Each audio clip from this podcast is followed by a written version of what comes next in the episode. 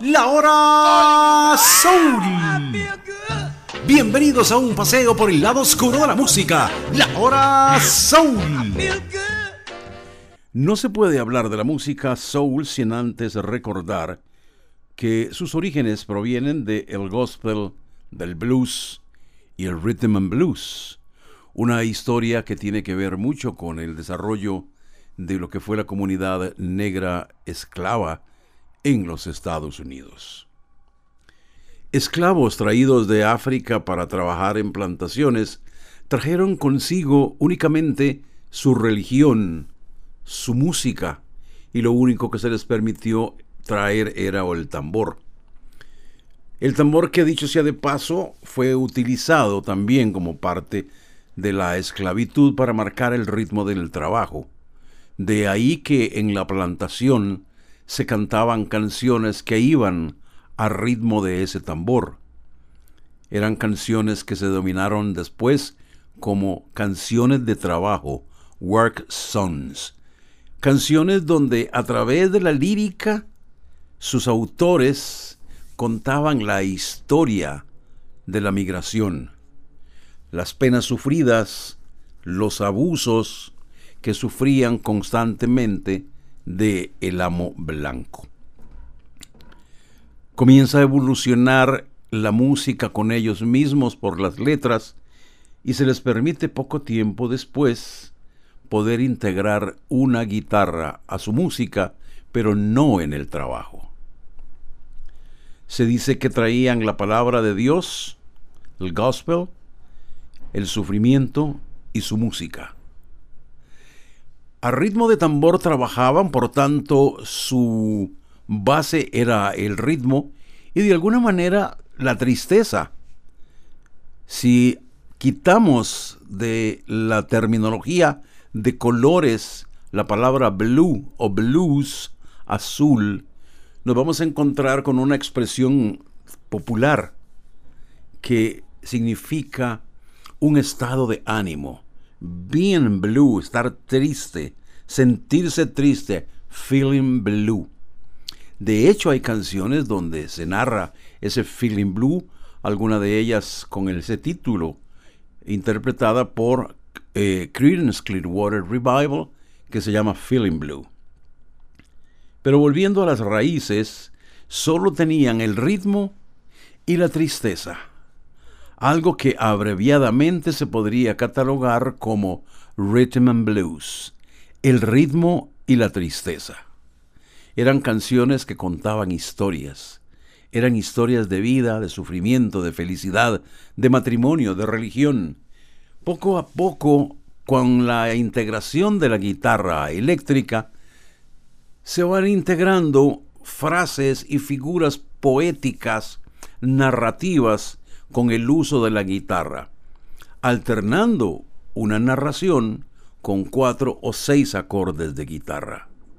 Algo muy típico en los blueseros como el B.B. King, que es uno de los principales desarrolladores de ese estilo, pero no el único.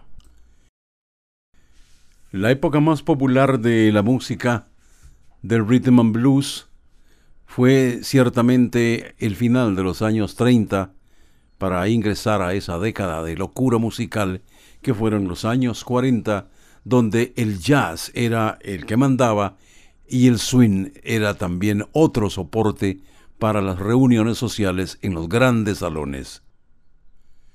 La década de los 50 podría denominarse como la época de oro del rhythm and blues. Los problemas económicos para mantener las grandes orquestas de jazz y de swing fueron desapareciendo poco a poco los grandes nombres como Glenn Miller, Tommy Dorsey y grandes directores de orquesta que dieron paso a grupos un poco más compactos, a cuartetos específicamente. Surgen grandes estrellas como Dinah Washington, Ray Charles y también James Brown un caldo de cultivo para lo que después sería el nacimiento del el rock and roll para mediados de los años 60.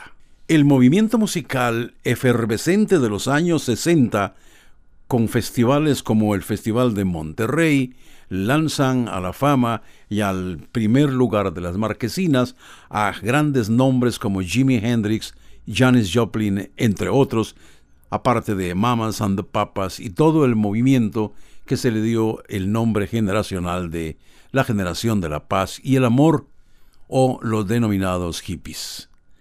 Es parte del antecedente de la música de la hora soul. Con todos esos antecedentes, creí oportuno en aquella época, en mis veintes, en tener un programa que comunicara todo lo que había pasado con la música y que pusiera de manifiesto los extractos de la música del alma. Se cumplen 50 años de uno de los más grandes discos de toda la historia y es justamente un disco de música soul, What's Going On, ¿qué está pasando?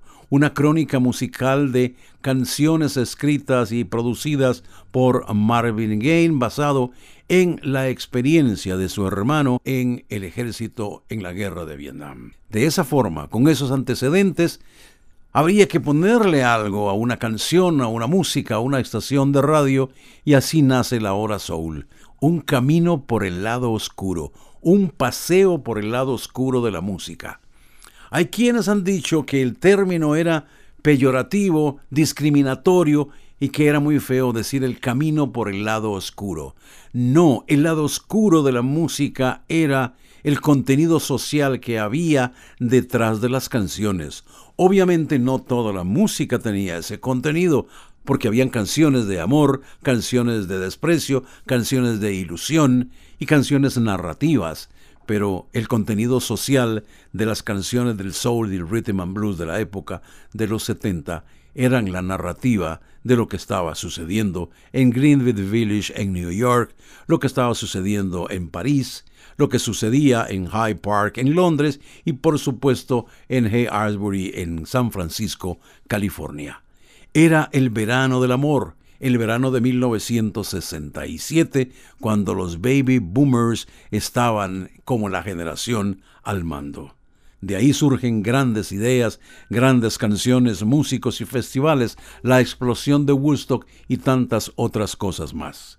Esto es parte de la historia de La Hora Soul, un programa producido por César Ruiz para la desaparecida Tremenda Radio 1.